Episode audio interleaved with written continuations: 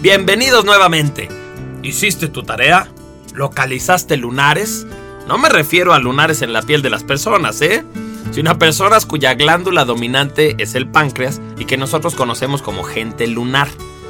Espero que sí hayas localizado a varios lunares y que hayas podido constatar que efectivamente prefieren estar medio escondidos, en la periferia, que son gente callada y muy sensible, aunque no demuestran sus sentimientos.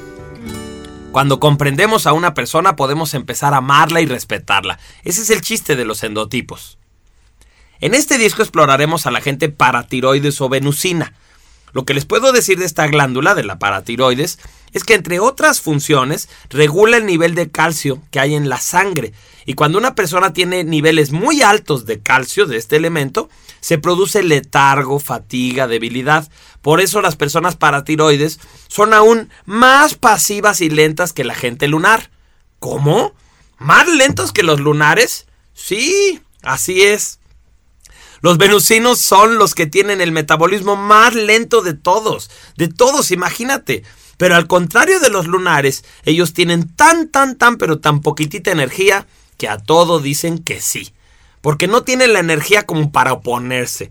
Más bien, eh, esta poquita energía les da un carácter muy suave, muy flexible, muy adaptable. Entonces vamos a empezar a hablar de esta glándula. Vamos a ver cómo son.